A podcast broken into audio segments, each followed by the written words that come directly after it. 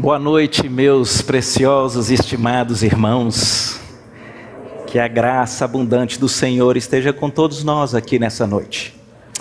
Eu quero agradecer a Deus tão grande oportunidade de estar aqui e assumir esse púlpito e agradecer também ao pastor Sávio o convite e a confiança. E eu, sem mais delongas, queria lhe convidar a abrir aí as escrituras sagradas lá na carta de Paulo aos Efésios, no capítulo 5.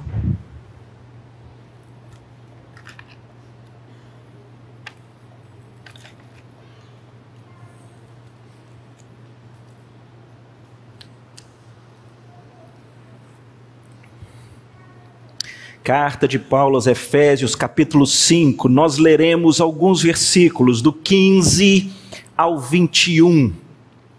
Queria que você acompanhasse aí a leitura da palavra de Deus.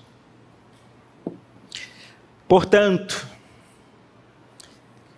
vede prudentemente como andais, não como nécios, e sim como sábios remindo o tempo, porque os dias são maus. Por esta razão, não vos torneis insensatos, mas procurai compreender qual a vontade do Senhor.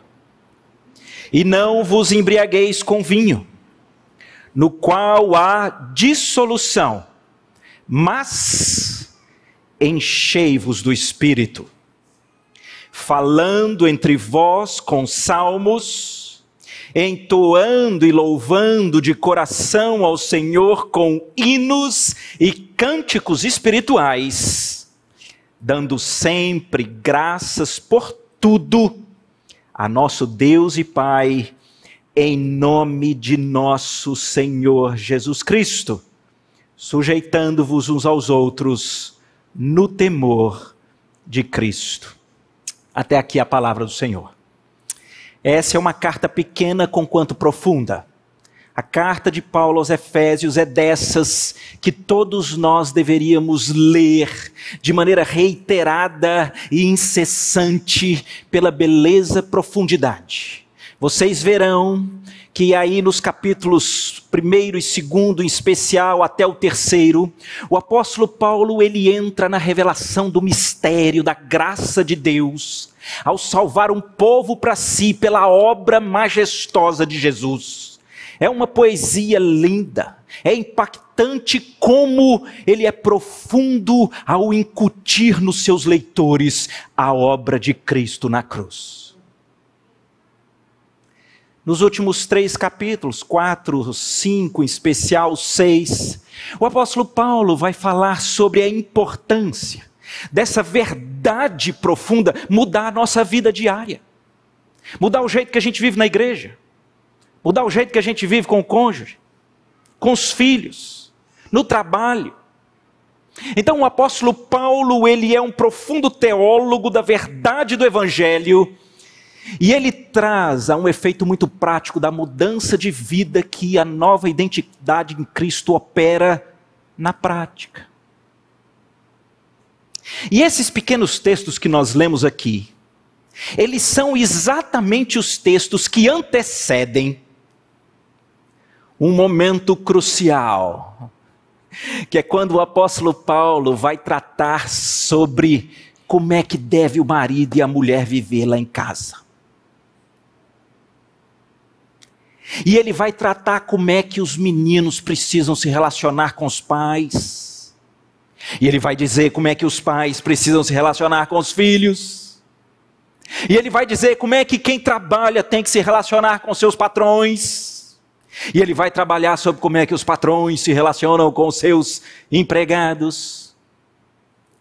E me chama a atenção que, dentre as coisas tão profundas, abundantes, ensinos preciosos, o ponto que antecede o tratamento prático da vida dentro de casa, da vida do trabalho, são esses versos que nós lemos.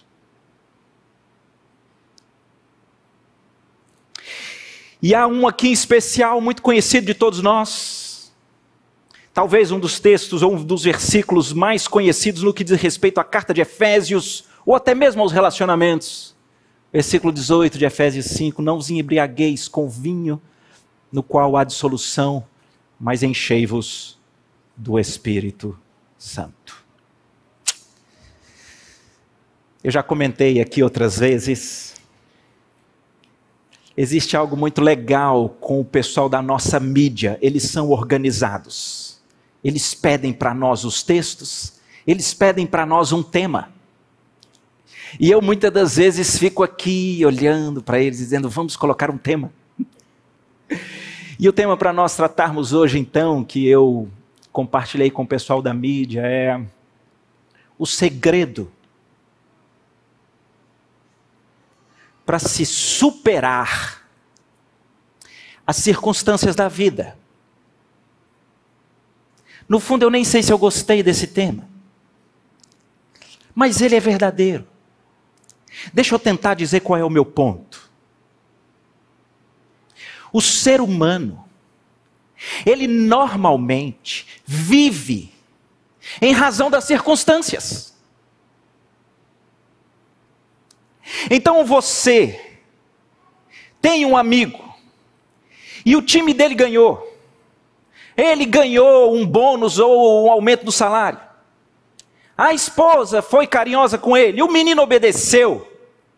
Você encontra o cara está exultante, ele está saltitante. Mas quando é o contrário, o time dele perdeu, a mulher só reclama, os meninos desrespeitam, ele perdeu o emprego. Quando você o encontra, ele é um poço de tragédia. Por quê? Porque as circunstâncias têm esse poder, meio que de decidir ou de definir como é que você vive. E ao longo da história, o ser humano sempre quis encontrar uma forma. Como é que eu consigo viver sem estar dominado pelo que acontece? Porque gente assim é instável. Gente assim, nem a própria pessoa se aguenta. E há uma curiosidade. Porque o texto em especial versículo 18, ele diz que o segredo é você, você ser cheio do Espírito. É simples assim, ser cheio do Espírito. Vou contar um, um, um segredo para os irmãos. Eu não gostava muito desse versículo. Porque eu acho tão bonito e especial a Bíblia dizer a nós que nós precisamos ser cheios do Espírito para um monte de efeito maravilhoso que nós vamos ler aqui. Mas aí o versículo tem esse negócio de embriagar, não embriagueis. E, e, a situação de alguém embriagada, eh, de uma pessoa embriagada, é uma situação tão deplorável, é um negócio tão esquisito. E eu dizia, meu Deus, mas por que será que Paulo quis tratar de embriaguez num versículo que tem um princípio tão bonito? E eu chamo a atenção dos irmãos, todas as vezes que a gente não percebe alguma coisa, é limitação nossa. É a gente que não alcança, é a gente que não percebe porque estudando né, nesse texto e, obviamente, indo procurar os professores e teólogos que nos abençoam para estudar, eu percebi algo fantástico. Na verdade, Paulo vai em uma compreensão humana muito antiga. Aqui nós estamos falando de um escrito que tem milênios. E o que Paulo está dizendo é que há duas formas de você não ser dominado pelas circunstâncias. Uma, conhecida há milênios, é você se afogar na cachaça.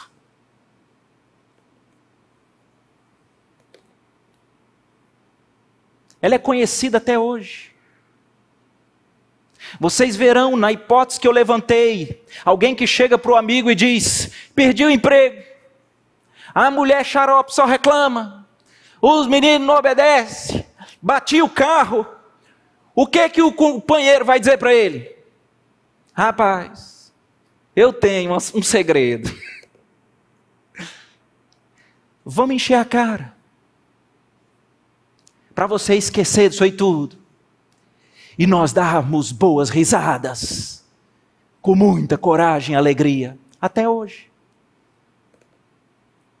E o apóstolo Paulo vai na veia, porque a embriaguez, ela, para muitos, ela é isso.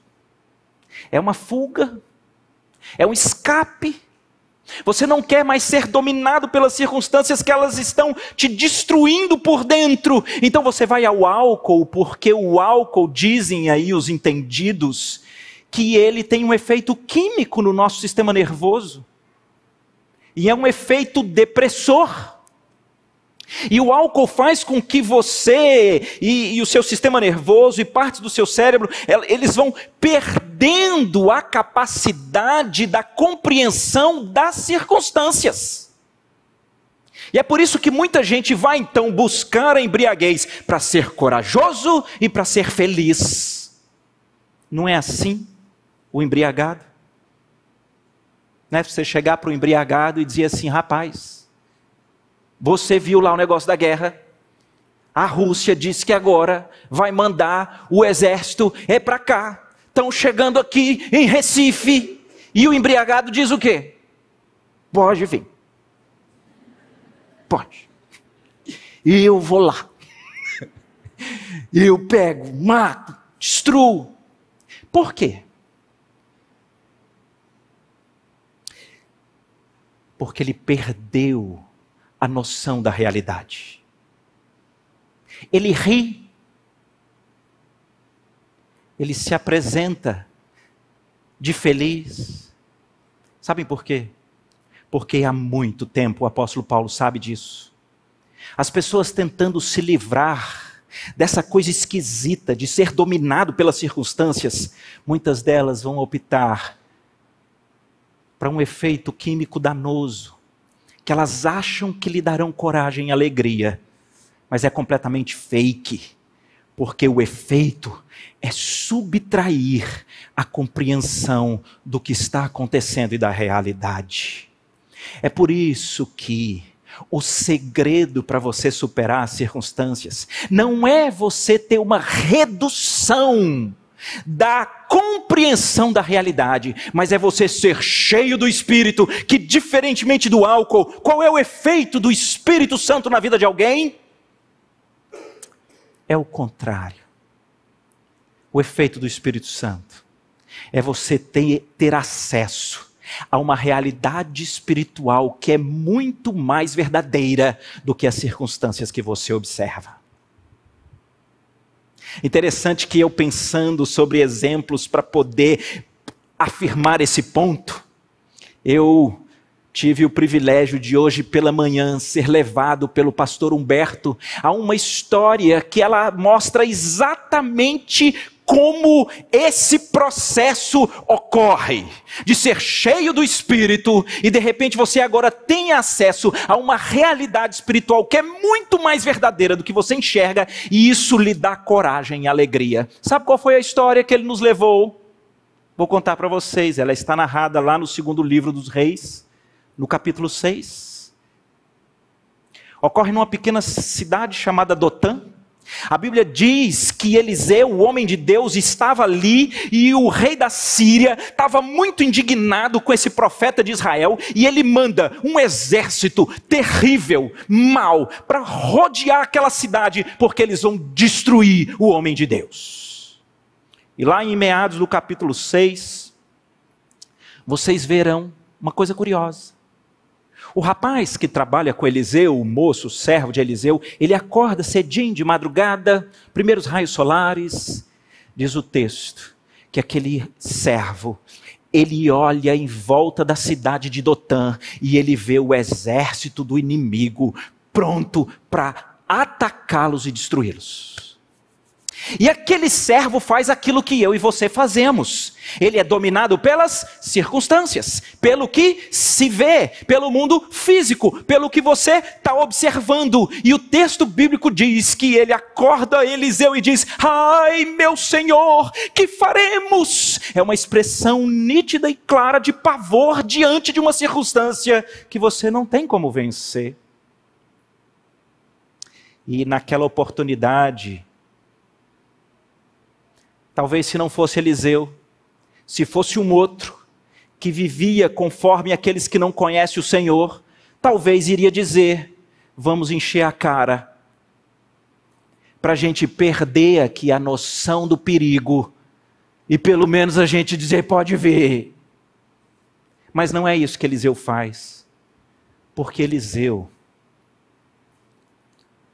ele é cheio do Espírito de Deus. Sabe o que, que Eliseu faz? Eliseu olha para aquele servo e diz: preste atenção, muito maior são os que estão conosco do que os que estão com eles. Minha pergunta é verdade o que o que Eliseu disse? É verdade. Mas resolveu no coração do rapaz? Não resolveu. Essa é uma verdade preciosa, mas parece que não foi suficiente. E eu temo, queridos, que isso às vezes ocorra conosco. Nós vamos às Escrituras e nós lemos, porque todas as coisas cooperam para o bem daqueles que amam a Deus.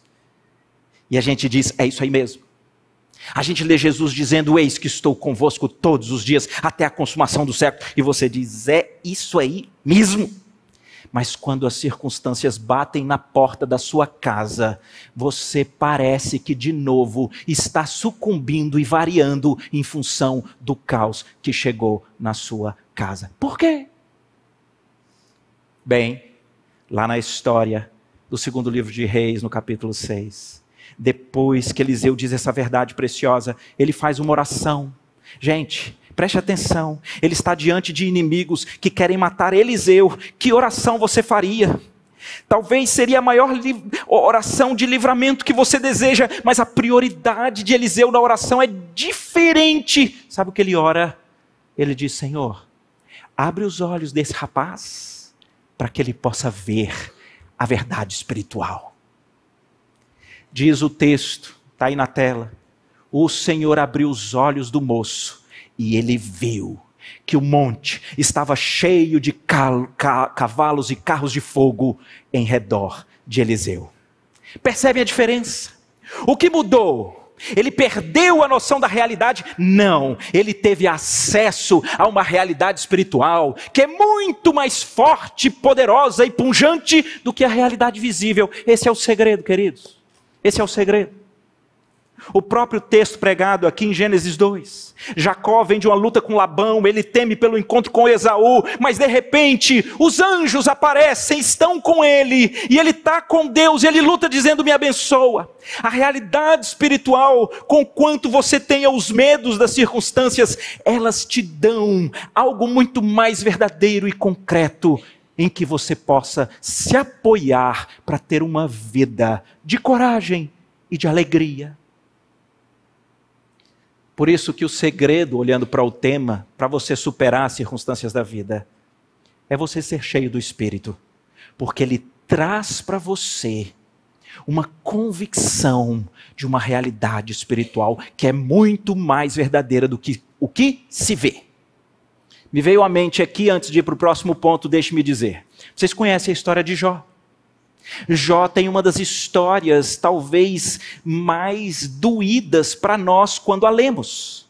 Porque um homem que era um dos mais ricos de seu tempo, uma família linda, um homem que no, na boca de Deus era reto, era justo, era temente a Deus. A Bíblia diz que aquele homem foi à falência, ele perdeu todos os seus bens com tragédias e com ladrões. Mas não só isso, aquele homem perde todos os seus filhos, dizem ser uma das dores mais adversas e terríveis para alguém enterrar o próprio filho, morrem dez.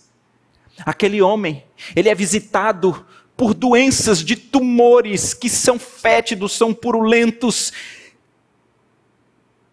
Aquele homem não não sabe entender o que está acontecendo.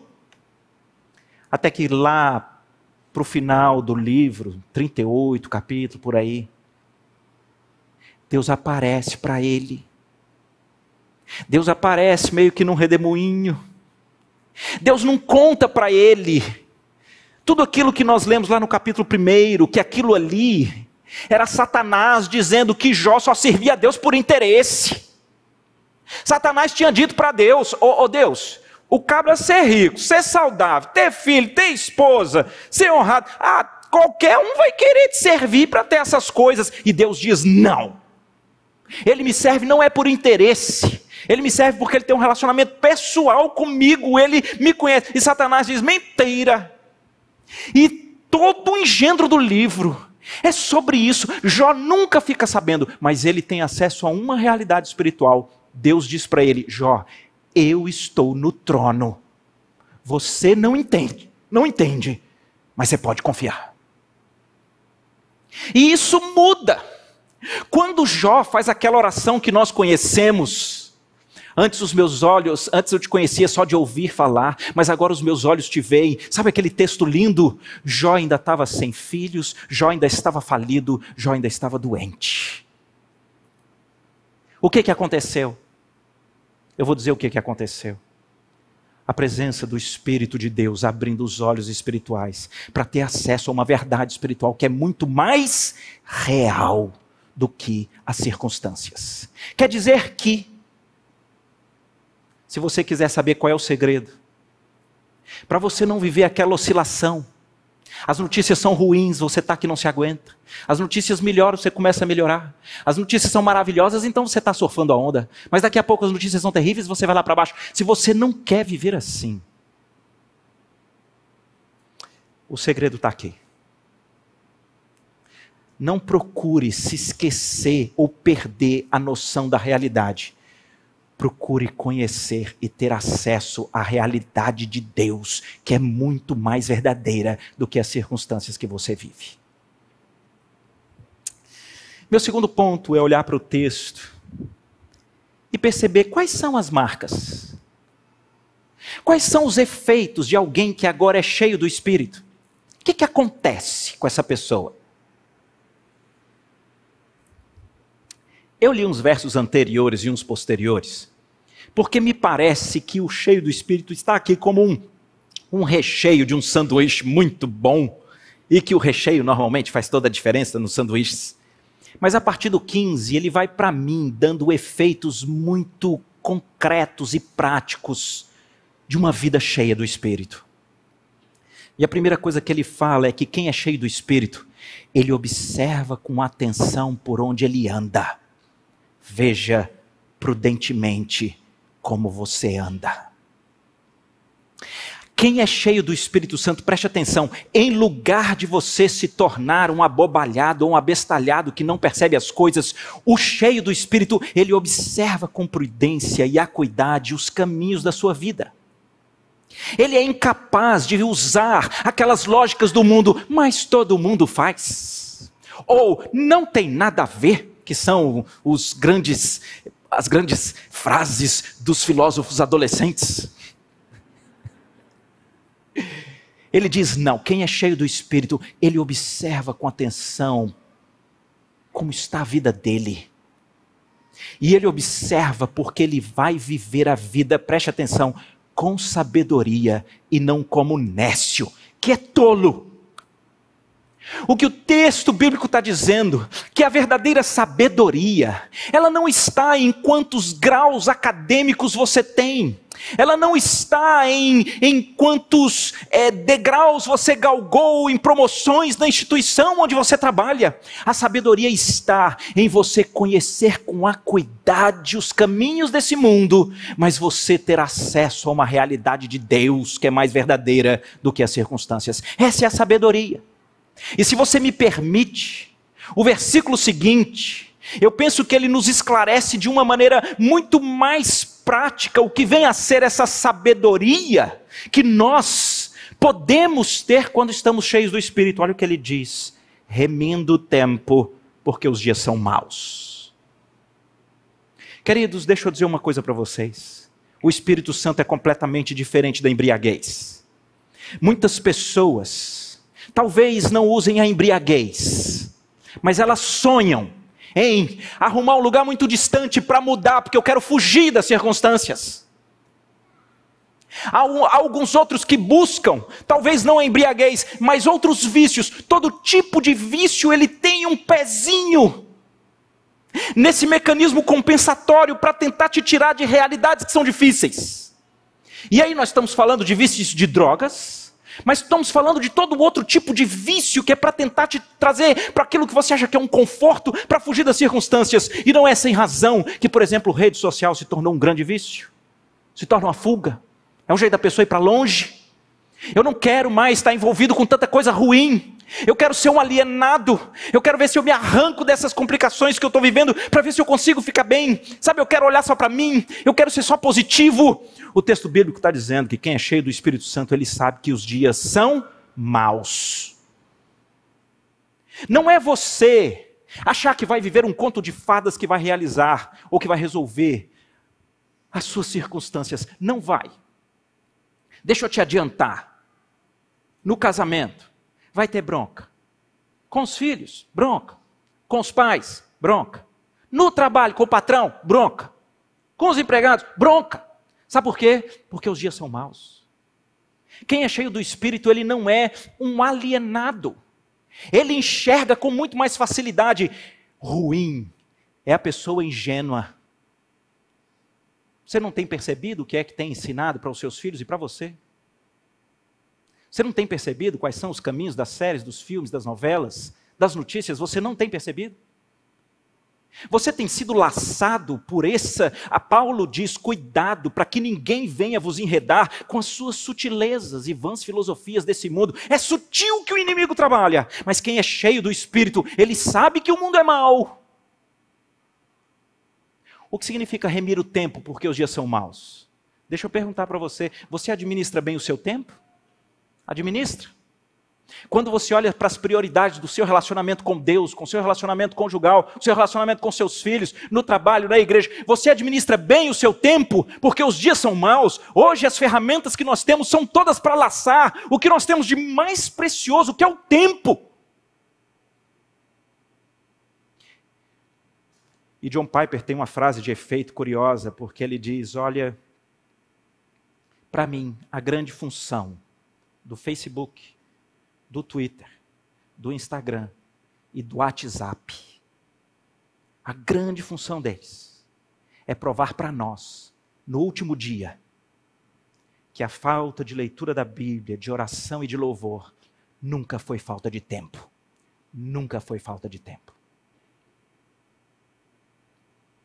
Quem é cheio do Espírito Santo, ele percebe que mundo que é esse que nós estamos caminhando, gente.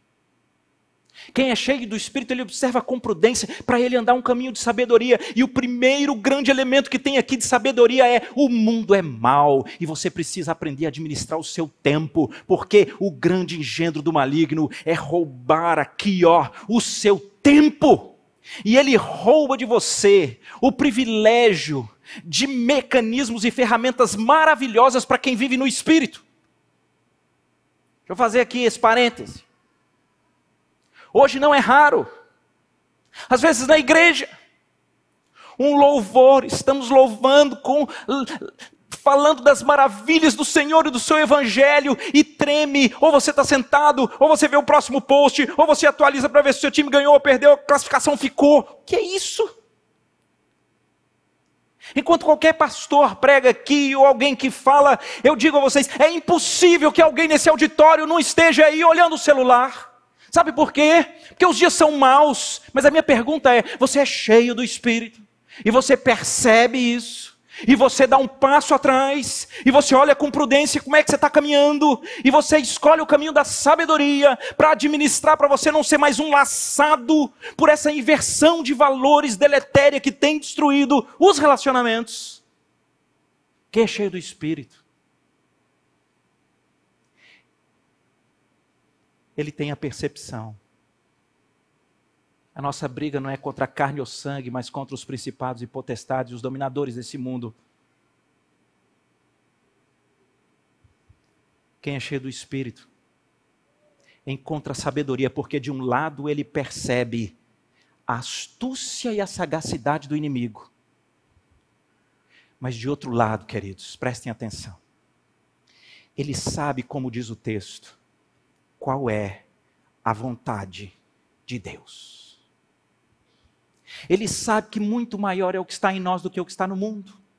Quem é cheio do Espírito, conquanto ele tem os olhos espirituais para perceber tudo aquilo que tem tentado assaltar você no seu lar, assaltar no seu relacionamento com Deus, ele percebe, mas ele não é um que fica com medo porque o inimigo vai fazer aquilo. Ele tem o Espírito Santo que abre para ele, como abriu para o servo de Eliseu, a compreensão de que se há um exército de inimigo ao nosso redor, querendo destruir a nossa família, querendo destruir a nossa vida, os nossos caminhos, há um exército de cavalos e carros de fogo do exército do Senhor que estão ao nosso redor.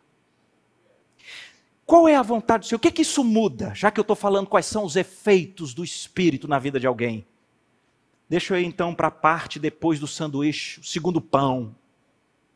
O segundo pão diz que quem é cheio do Espírito, ele começa no versículo 19, ele diz assim: falando entre vós com salmos, entoando e louvando de coração ao Senhor com hinos e cânticos espirituais, dando sempre graças a Deus por tudo, a nosso Deus e Pai, em nome do nosso Senhor Jesus Cristo, e sujeitando uns aos outros no temor de Cristo.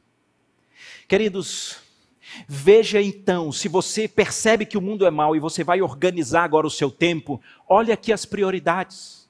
Olha aqui as prioridades. A primeira, falando entre vós com salmos. Sabe o que é isso? Palavra de Deus. Quer saber se você é cheio do Espírito? Quer fazer um teste? Quantas vezes durante a semana você encontra o amigo com alguém e você fala da palavra de Deus?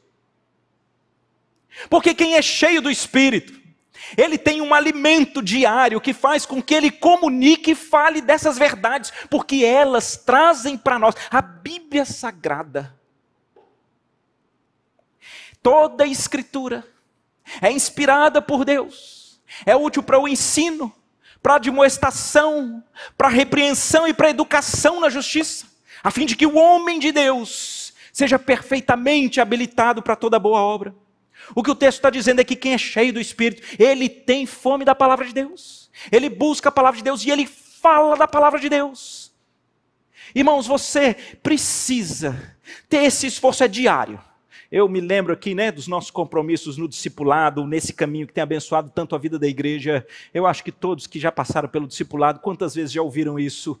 Se você não fizer um compromisso diário com o Senhor na sua palavra, você está num prejuízo que você não calcula porque muda o que você fala. Muda o que você fala. Como é você?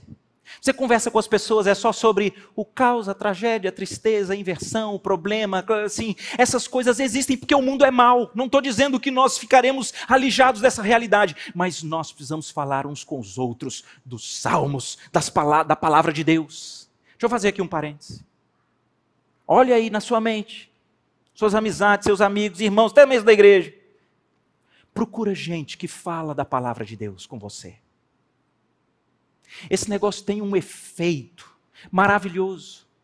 Às vezes é tão bonito isso, porque o evangelho e a comunhão não é acadêmica, né? Um dia é você que está precisando, e alguém de repente está ali e fala assim: rapaz, eu estava lendo o Salmo 46, Deus é nosso refúgio, fortaleza.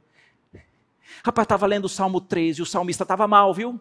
Ele estava brigando com a alma dele, mas ele termina dizendo que ainda vai louvar o Senhor, que ainda vai glorificar. E essas coisas, elas são as ferramentas do Espírito Santo para nós observarmos uma realidade espiritual que é maior do que o caos que estamos vivendo. Você fala da palavra de Deus, você estuda a palavra de Deus, você tem gosto de ler a palavra de Deus, você gosta de compartilhar, ou você fica dizendo: não, não sei, sou ruim, sou mais ou menos. Não faz isso não. Não faz isso não, porque quem perde é você e talvez você vai continuar à mercê das circunstâncias. Gente que fala a palavra de Deus. Me lembro uma vez, isso já tem uns bons anos. Eu cheguei no meio da semana aqui na igreja, eu estava destruído, eu estava mal. Eu tinha tido um problema, alguns problemas muito sérios no trabalho. Uma, um, um, uma autuação com uma multa exorbitante. O sistema deu problema, os backups não funcionaram, perdendo dado. Eu envolvido com esses negócios e simplesmente sendo negligente em casa. E eu sei que eu cheguei aqui um dia e eu estava mal, eu me lembro muito bem desse dia. Porque na hora que ia ter pedi o pedido de oração, eu fui fazer o meu pedido de oração e eu embarguei a voz e não consegui fazer o pedido de oração. Alguém logo percebeu, chegou ali perto de mim e falou assim: Rapaz, pode falar, fala chorando, fica até melhor falar chorando, pedido de oração. Eu digo, é mesmo, é mesmo. E eu abri o coração daqueles problemas todos. E aconteceu uma coisa muito interessante. Porque naquele dia eu estava escalado para falar. Mas naquele dia eu não falei. Naquele dia aqueles irmãos estavam ali, cada um, um após o outro, foi abrindo a Bíblia e deixando um versículo, e falando uma questão, e orando. E eu me lembro que terminou aquela reunião, os problemas estavam todos lá, mas parece que eu era outro. Porque quando nós temos esse nível de capacidade de falarmos uns aos outros com a palavra de Deus, é um jeitinho do Espírito Santo abrir para nós uma realidade espiritual que é maior do que os problemas que nós estamos enfrentando.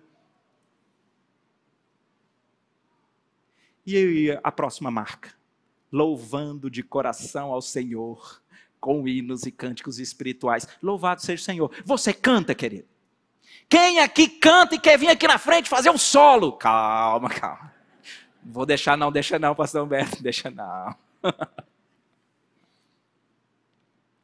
Não é esse o ponto. O meu ponto é você louva de coração o Senhor. Você percebe aqui no texto que uma marca que pode revelar para você se você é cheio do Espírito Santo é se você louva. Quem aqui, quem aqui, de verdade, já foi abençoado e conectado com Deus, louvando aqui nesse louvor da igreja? Fica sentado. Eita, que eu. Eu também, irmãos, eu não sentei na falta de cadeira, mas não é especial. Você louva, querido. Eu não estou falando de ser afinado, não. Aqui no texto, o louvor é de coração. Às vezes, o ser humano vê o exterior, mas Deus vê o coração. Não estou falando quem é afinado, eu estou perguntando se você louva. Deus habita no meio dos louvores. Até o Senhor Jesus, com os discípulos na última ceia, diz o texto que eles cantaram um hino. Eu tinha uma curiosidade de saber que hino que foi. Eles cantam. Você canta. Talvez um dos períodos mais, mais difíceis que nós enfrentamos lá em casa. Foi exatamente há 12 anos atrás Naquele período, minha, minha esposa enfrentava uma quimioterapia muito severa, de várias sessões, passadas por muito tempo.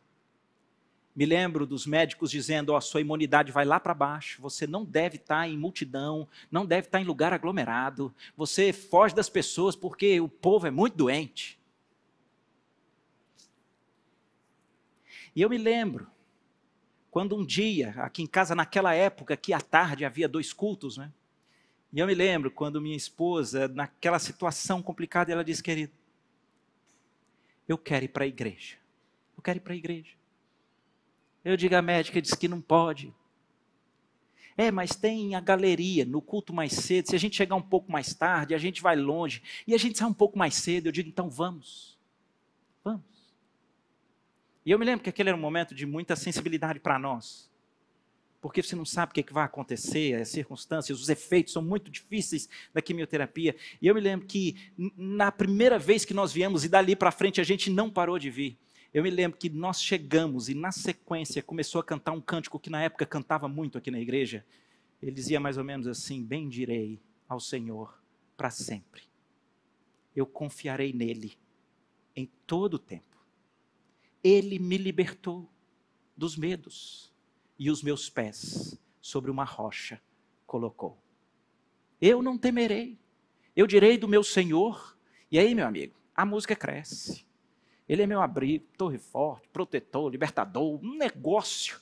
Eu me lembro que a gente chorava igual criança ali, mas a gente saía de, dizendo assim: Eu não estou entendendo o que está acontecendo, mas eu tenho um Deus e aquela música tomou conta da gente durante muito tempo. A gente não, não, não, consegue cantar aquele corinho sem chorar, por lembrar assim que Deus nos, nos conecta com verdades que parece que elas vão sumindo no meio do caos. Como assim?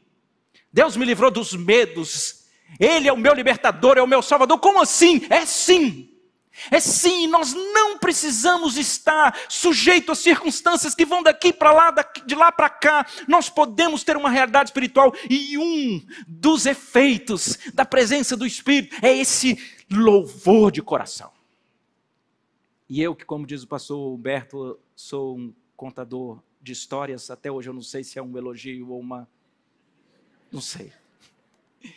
Eu me lembro também que eu fiquei muito impactado quando, não tem muito tempo, eu precisei de umas caixas. Caixas dessa para você arrumar coisa de casa, que vai levar para um lado, para outro, não sei o quê. E alguém me falou assim: olha, Roberto, supermercado pode encontrar, mas é mais fácil nos atacadões.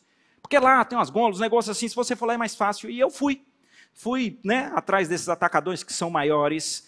E, e eu me lembro que ao, ao observar, eu vi uma moça. Vinha puxando um, um, daqueles carros grandes assim, ele tinha umas caixas, e eu fui olhando as caixas e falei assim, gente, mas essas caixas são certinho para o tamanho que eu quero.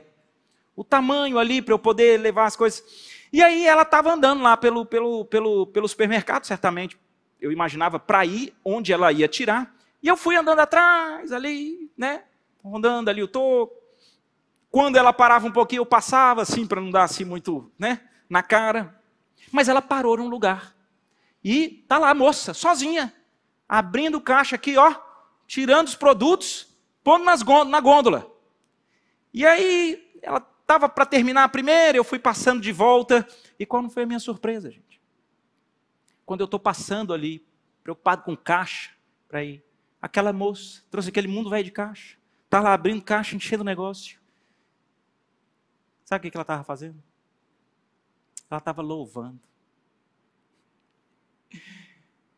Ele é o Senhor, Sua verdade vai sempre reinar. Terra e céus glorificam Seu santo nome. Ele exaltado, o Rei exaltado nos céus. Aquela moça nunca vai saber o como ela flechou minha vida. Eu digo, é isso que, eu, é isso que a gente precisa. Tem ninguém vendo. É um negócio que é cheio do Espírito. Você louva. Você fala da palavra. E você faz o que mais aqui, para terminar? Dando sempre graças por tudo a nosso Deus e Pai em nome de nosso Senhor Jesus Cristo. Uau! Você entendeu?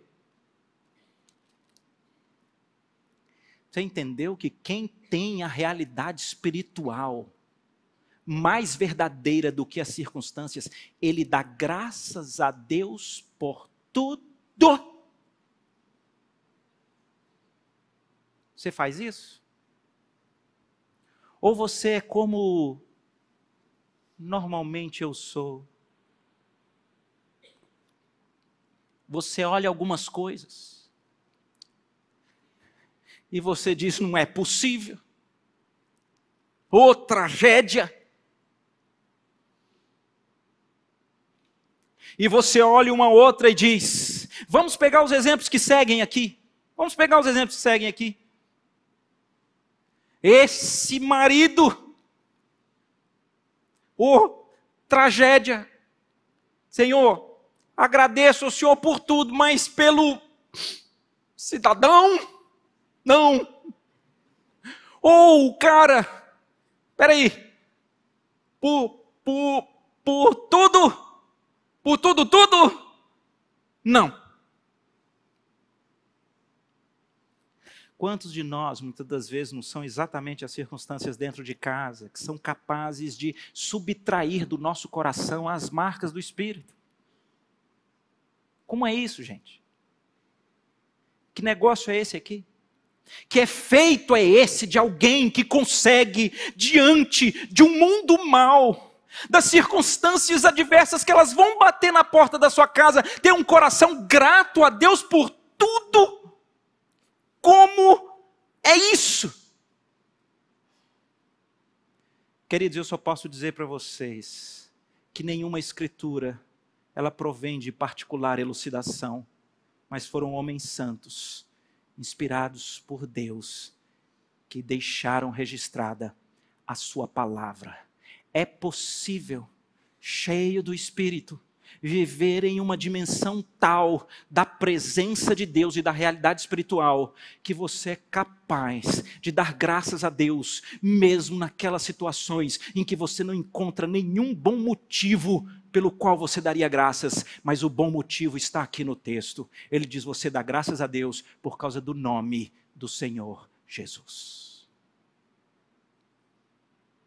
Só tem um jeito só tem um jeito de, em meio à doença, em meio à crise conjugal, em meio aos problemas com filhos, em meio às complicações do trabalho, só para dar os exemplos que estão aqui nos versículos seguintes. Tem um jeito de você se deslocar dessas circunstâncias que dominam o seu humor e quem você é. E esse jeito é ser cheio do Espírito. E ele é capaz de te trazer uma realidade espiritual tão punjante que isso vai mudar o jeito como você encara o próprio caos. Estava eu numa conferência.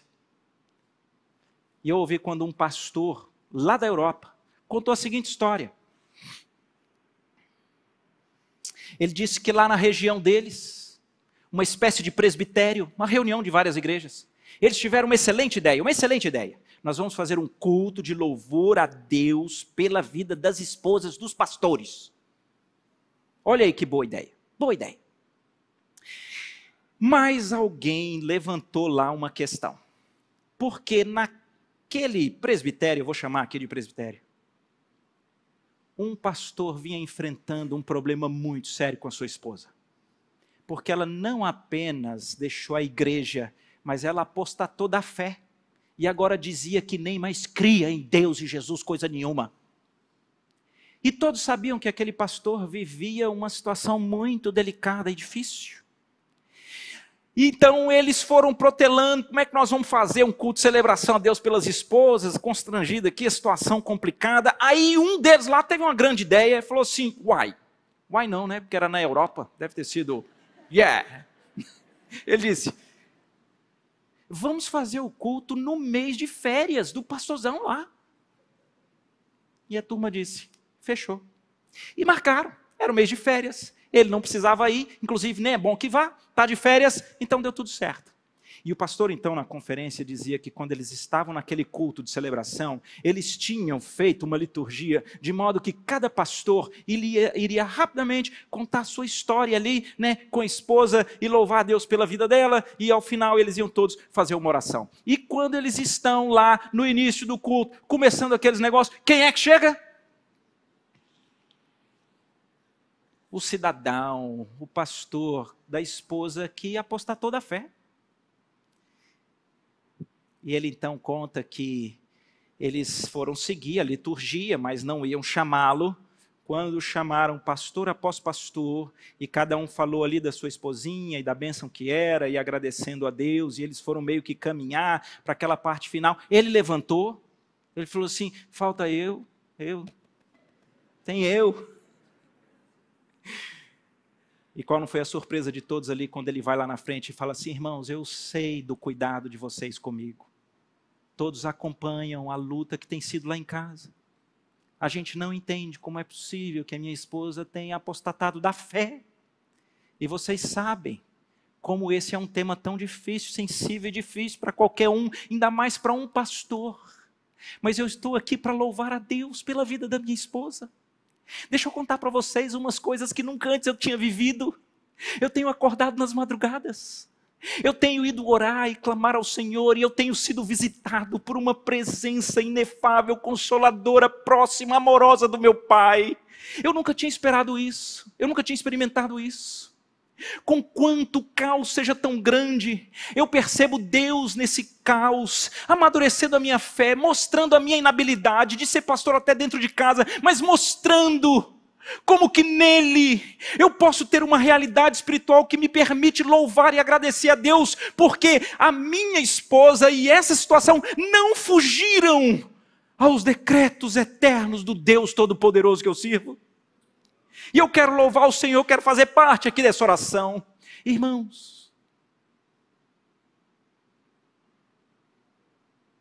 como é que a gente acessa esse poder? E agora sim, caminhando mesmo para terminar.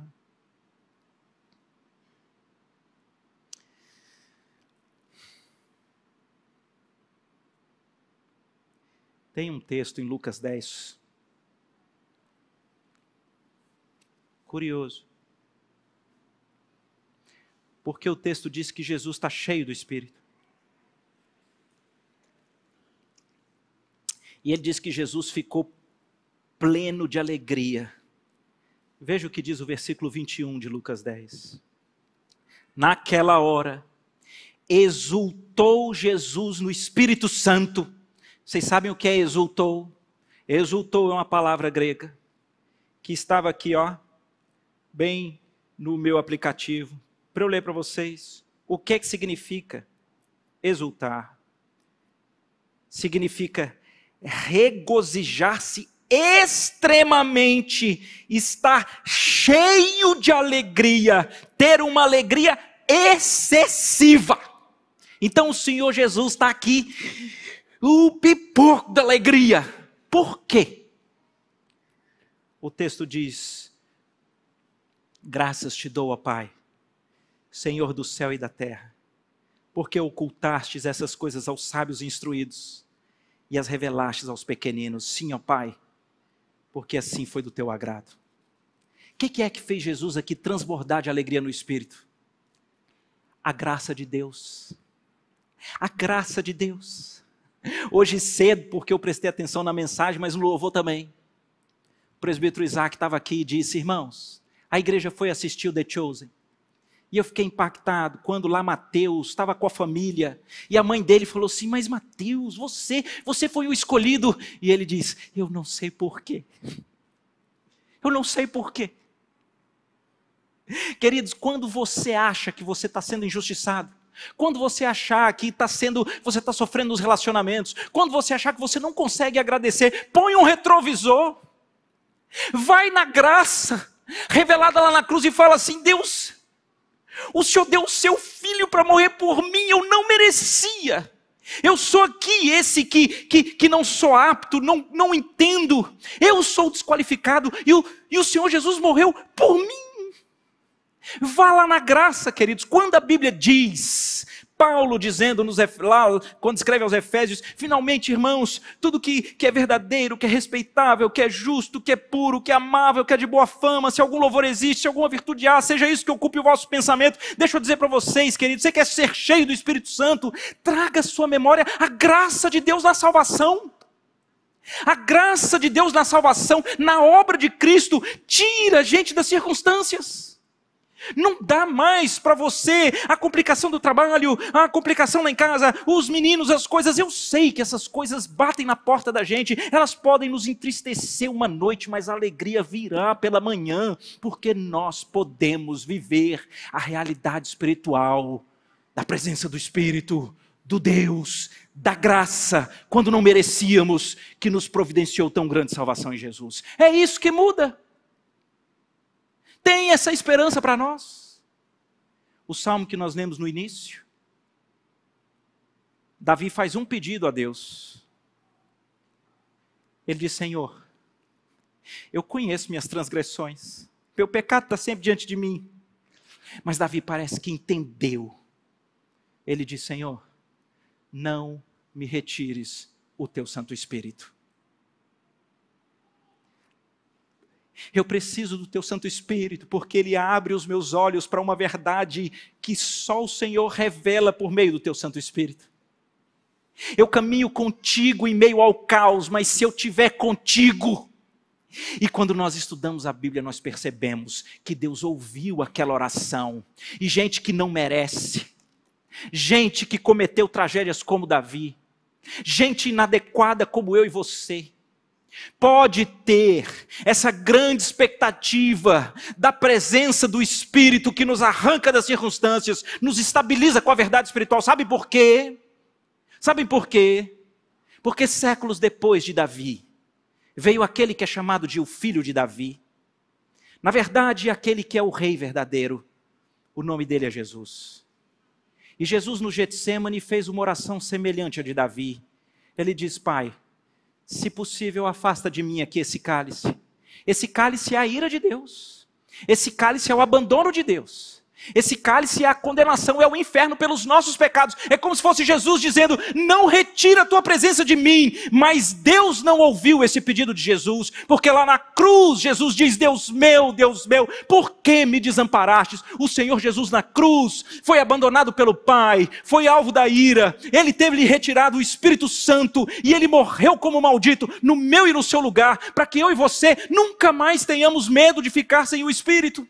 Porque Jesus já ficou na cruz sem o Espírito por nós, ele recebeu a condenação de uma vez por todas, de modo que quando nós estamos unidos a Cristo, nós podemos estar cheios do Espírito, porque a obra do Espírito é aquela que Jesus ensina em João 14,16. Eu vos enviarei o Espírito da verdade, e ele falará de tudo aquilo que eu ensinei e falei, e esse Espírito há de glorificar o meu nome, ele vos fará lembrar de todas as coisas que eu ensinei e que eu fiz. O Espírito Santo é um presente para nós nós, que somos novas criaturas em Jesus. Ele está disponível para nós. Não precisamos ter medo de ficarmos à mercê das circunstâncias. Precisamos clamar pela presença do Espírito, lermos as Escrituras, falarmos com os outros sobre a palavra de Deus entoarmos e louvarmos com os cânticos espirituais, termos um coração grato, termos os olhos abertos, administrarmos o nosso tempo e impactarmos essa sociedade.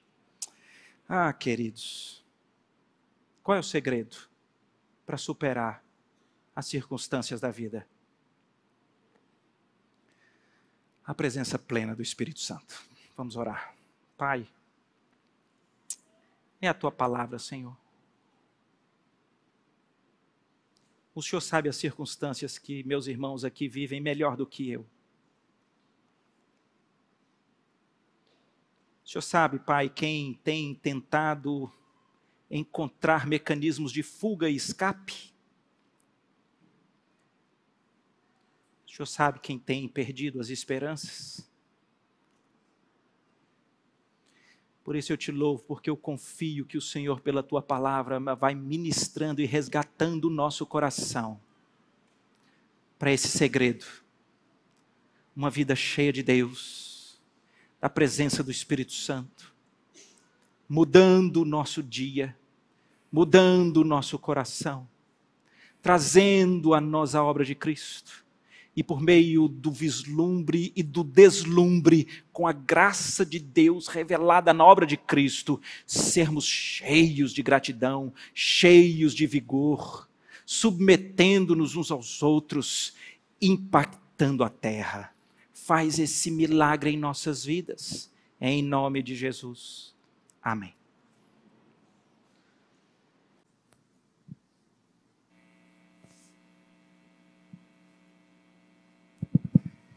Vamos ficar de pé, queridos. Eu não sei se vai ter cantina. Cadê Joanete? Vai ter, Joanete? Cantina? Vai ter hoje cantina? Ah, sim. Vai, vai ter. então vai ter cantina. Amanhã tem discipulado, irmãos. Todos vocês estão sendo chamados para isso. Você diz, mas eu não, não comecei no início do ano, fica meio difícil entrar agora. Venha para cá. Vamos andar, tá certo? Se você quiser, amanhã tem discipulado 19h30. Receber a bênção e que a graça e a paz de Jesus Cristo, o amor eterno de Deus, o nosso Pai amado, que o poder e a glória do Espírito Santo repouse sobre nós povo de Deus espalhado por toda a terra, agora e para todos sempre. Amém.